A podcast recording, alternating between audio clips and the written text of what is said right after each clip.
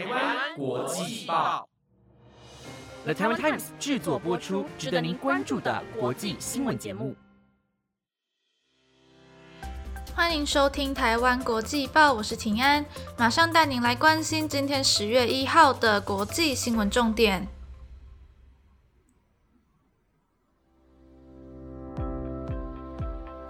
听众朋友们，大家晚安。不知道大家有没有发现，今天已经是十月的第一天了，时间真的过得好快好快。每到秋天，想要买衣服的心又开始蠢蠢欲动，因为可以透过叠穿搭配色彩的方式，让穿搭更加的亮眼。然后呢，大家也可以趁现在还没有进入冬天，先去购买保暖的衣物，说不定可以用淡季的优惠价格买到哦。好了，现在回归正题，今天也有许多的国际新闻要跟大家来做分享，其中会带你来了解到为什么九十六岁高龄的老奶奶会因为纳粹在少年。法院受审，还会带你来关心到伊索比亚的人道救援危机，以及阿拉伯世界在今天出现的史上第一位的女总理，还有其他重要的国际大事都会在节目中告诉你。所以，如果想要知道更多的国际新闻焦点，就请各位一定要收听到最后哦。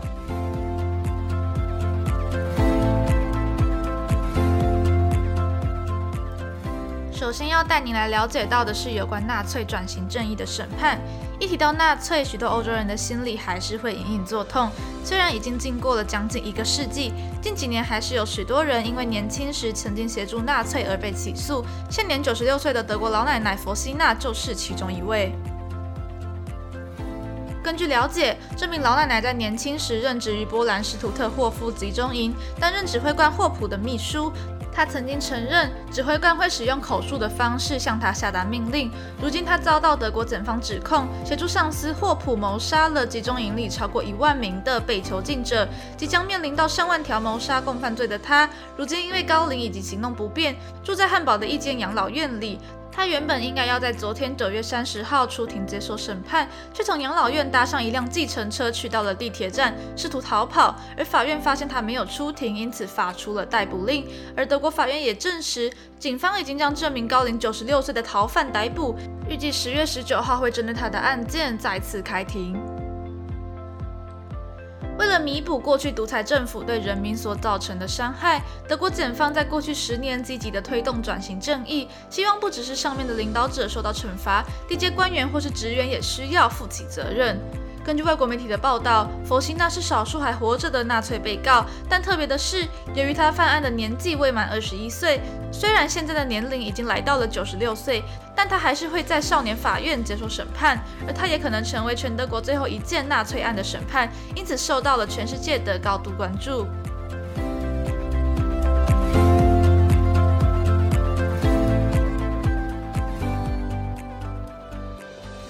着要带各位来关心到的是阿拉伯世界的政治新闻。大家还记得十年前的茉莉花革命吗？这起由北非国家突尼西亚开始的反政府示威运动，在当时掀起了革命浪潮——阿拉伯之春。而突尼西亚又再次当了领头羊，在二十九号抛出了震撼弹：突尼西亚总统萨伊德任命一名叫做拉马丹的女性为新总理。而拉马丹不只是突尼西亚的第一位女总理，也是阿拉伯世界第一次有女性担任总理的职位。在阿拉伯国家，女性的地位远远不如于男性，更不用说是担任高阶职务了。掌权者通常都是男性，而这次总统萨伊德也同时任命另外一名女性阿卡恰担任他的幕僚长，让两名女性担任政府中的重要职位，在阿拉伯世界中是十分罕见的。而总统萨伊德也透过脸书表示，这是突尼西亚历史上首次有女性领导政府，我们将在未来共同努力，以稳定和持续的决心对抗全国许多政府机构存在的腐败和混乱状态。现年六十三岁的拉马丹是一名政治素人，并未隶属于任何的政党。在被任命为总理之前，他在国立工程师学院担任地质学教授。这名学者一下子变成了国家总理，引起了一些质疑的声音。但还是有许多民众希望拉马丹的上任可以拯救突尼西亚，因为疫情的肆虐对突尼西亚的经济造成了很大的打击。根据了解，政府也没有定定任何的措施来帮助失业的民众，导致反政府抗议运动持续上演。而现在，民众将期待放在新上任的拉马丹身上，希望他能带领突尼西亚走向更好的未来。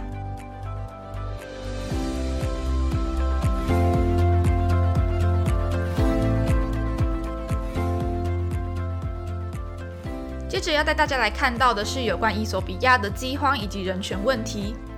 在上周五的报道当中，带大家了解到了世界卫生组织秘书长的选举，其中有提到现任秘书长谭德赛因为反对祖国伊索比亚对加上泰格瑞省的武力压迫，因此他的连任之路可能不会受到祖国的支持。而伊索比亚更在今天以干涉内政作为理由，宣布即将驱逐七名联合国的高阶官员。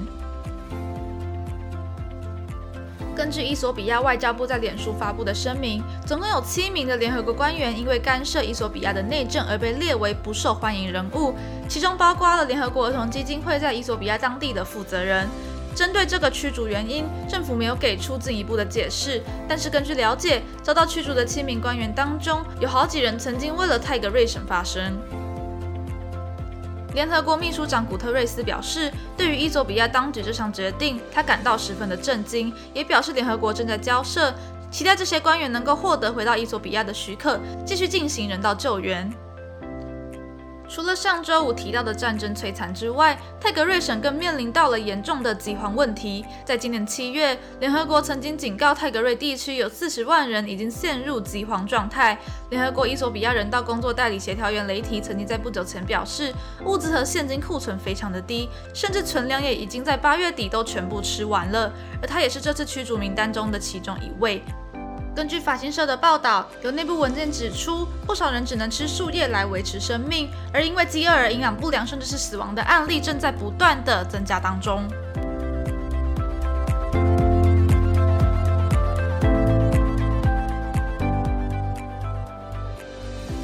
接下来要带您来关心到的是日本皇室的婚事。主管皇室事务的宫内厅在今天宣布，贞子公主将在本月二十六号登记结婚，对象是她的大学同学小室圭。两人在四年前宣布订婚，但是男方的母亲被传出与前未婚夫有财务纠纷，导致婚期一直被延后。而不幸的是，因为婚事一直受到批评，贞子公主被诊断罹患了复杂性创伤后压力症候群。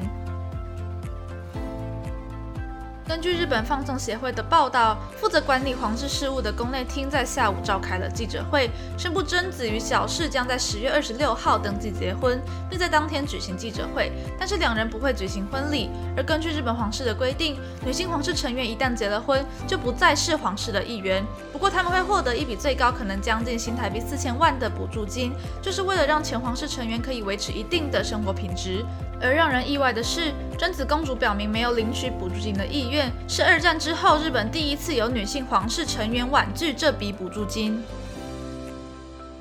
另外，根据 TBS 电视台的报道，出席记者会的精神科医师说明到，贞子公主被诊断罹患了复杂性创伤后压力症候群，因为婚事造成了不少的争议，公主在精神上遭受到了很大的折磨，她对婚后生活感到恐惧，变得悲观，并且时常感到焦躁还有无力。如果接下来不再受到言语霸凌，并且顺利完成婚事的话，症状就有可能获得改善。根据了解，贞子公主会在婚后跟着丈夫一起前往美国定居。不过，赴美的日期属于婚后的个人隐私，因此不会公开宣布。而小石鬼也为了婚事，时隔三年回到日本，现在正在进行防疫隔离，会在十天后隔离期满，到时候就能跟贞子公主见面。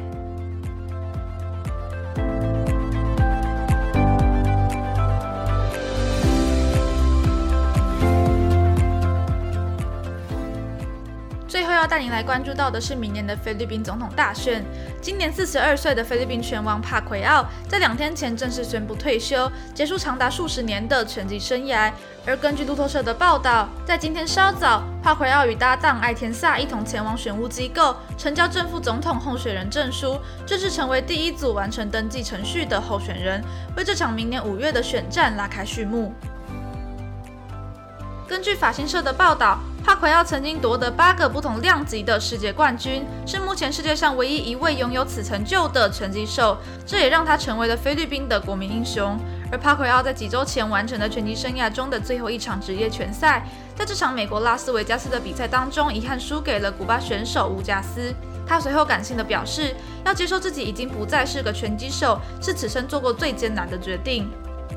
而帕奎奥在这之前曾经担任过两届的众议员，后来转战竞选参议员也顺利的当选，更曾经担任国民力量党的党总理，在政治上的经验可以说是十分的丰富。针对这次参选总统，帕奎奥宣誓会把解决新冠肺炎放在第一位，希望能让经济复苏。但是有报道指出，帕奎奥目前在民调中只排在第四位。不过他没有因为民调不理想而感到灰心，认为穷苦民众的声音还没有被听见。